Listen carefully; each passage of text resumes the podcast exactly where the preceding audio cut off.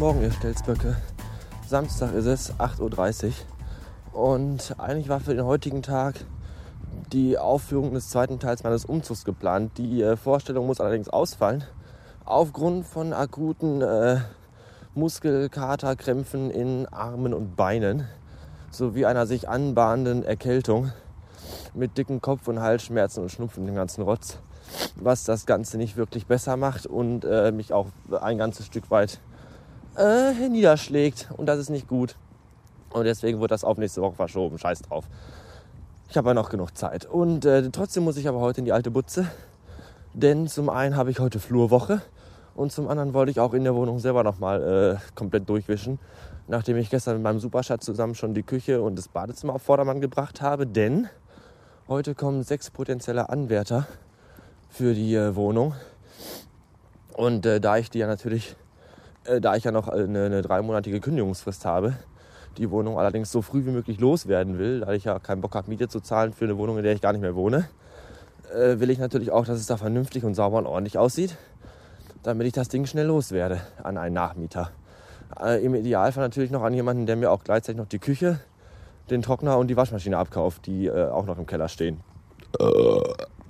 Und da bin ich mal gespannt, was da heute für Gesichtsgrätschen auflaufen werden, um sich da das Objekt, wie man noch so schön sagt, anzugucken. Äh, wünscht mir doch mal Glück. Danke. Bis später. So, alles fertig. Den letzten Monatssiff holen wir noch mal heraus. Indem wir noch mal richtig schön mit Aust durch die Bude rennen. Bude, Bude rennen. Geruchsneutralisierer. Das ist immer gut, wenn es mit dem Putzen nicht so hundertprozentig geklappt hat.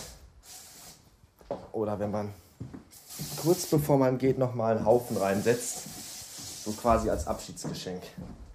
Dann geht man einmal mit Aust durch die Bude und alles riecht, als wäre es gerade eben erst frisch erbaut worden. So, fertig. Jetzt kann das Gesindel kommen. So, da bin ich wieder. Das war aber ein lustiges Völkchen, was mir heute über den Weg gelaufen ist in der Wohnung, die da halt zum Gucken da waren. Interessante, seltsame Menschen. Äh, der erste war so ein Typ, der war 37, wohnte noch bei Mutti, hatte keinen Führerschein und brauchte ganz schnell eine Wohnung. Ganz, ganz gruseliger Typ. Aber eigentlich äh, hätte der die Wohnung auch sofort genommen, also will die auch sofort nehmen, was ich eigentlich ziemlich gut finde. Aber der will die Küche nicht haben. Wie scheiße ist das denn? Das heißt, ich müsste echt, wenn er die Wohnung wirklich kriegen sollte, was ja im Endeffekt äh, die Entscheidung meines Vermieters ist, äh, müsste ich die Küche noch abbauen, äh, Schrägstrich verkaufen. Da habe ich ja mal gar keine Böcke drauf. So ein Scheiß. Die zweite war so eine, so eine Grazie mit Sonnenbank-Flavor.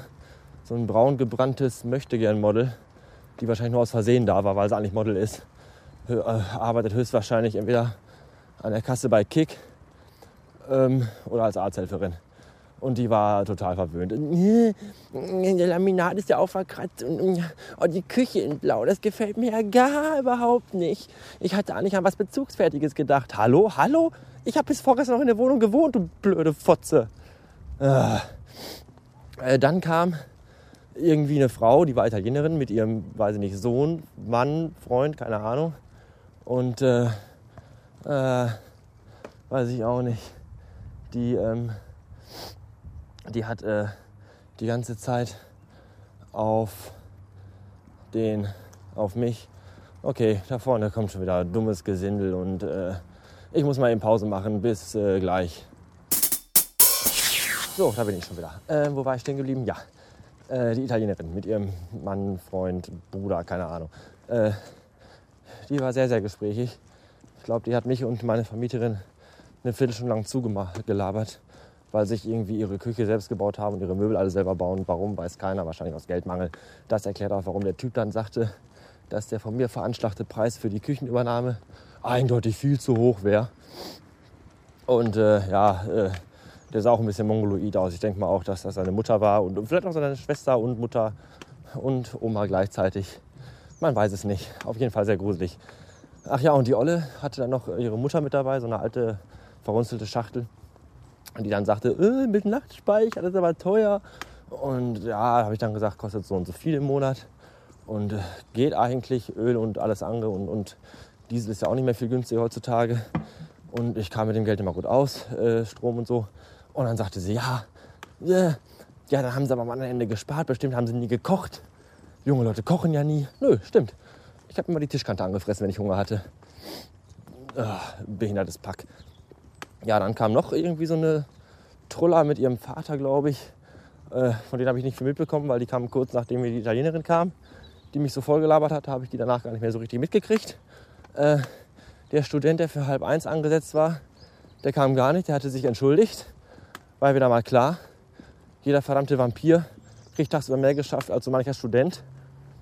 Aber ähm, war mir dann auch egal, weil ich hatte jetzt eh keine Lust mehr zu warten. Ich glaube, zwei Leute kommen jetzt noch, aber ich hatte echt keine Böcke mehr.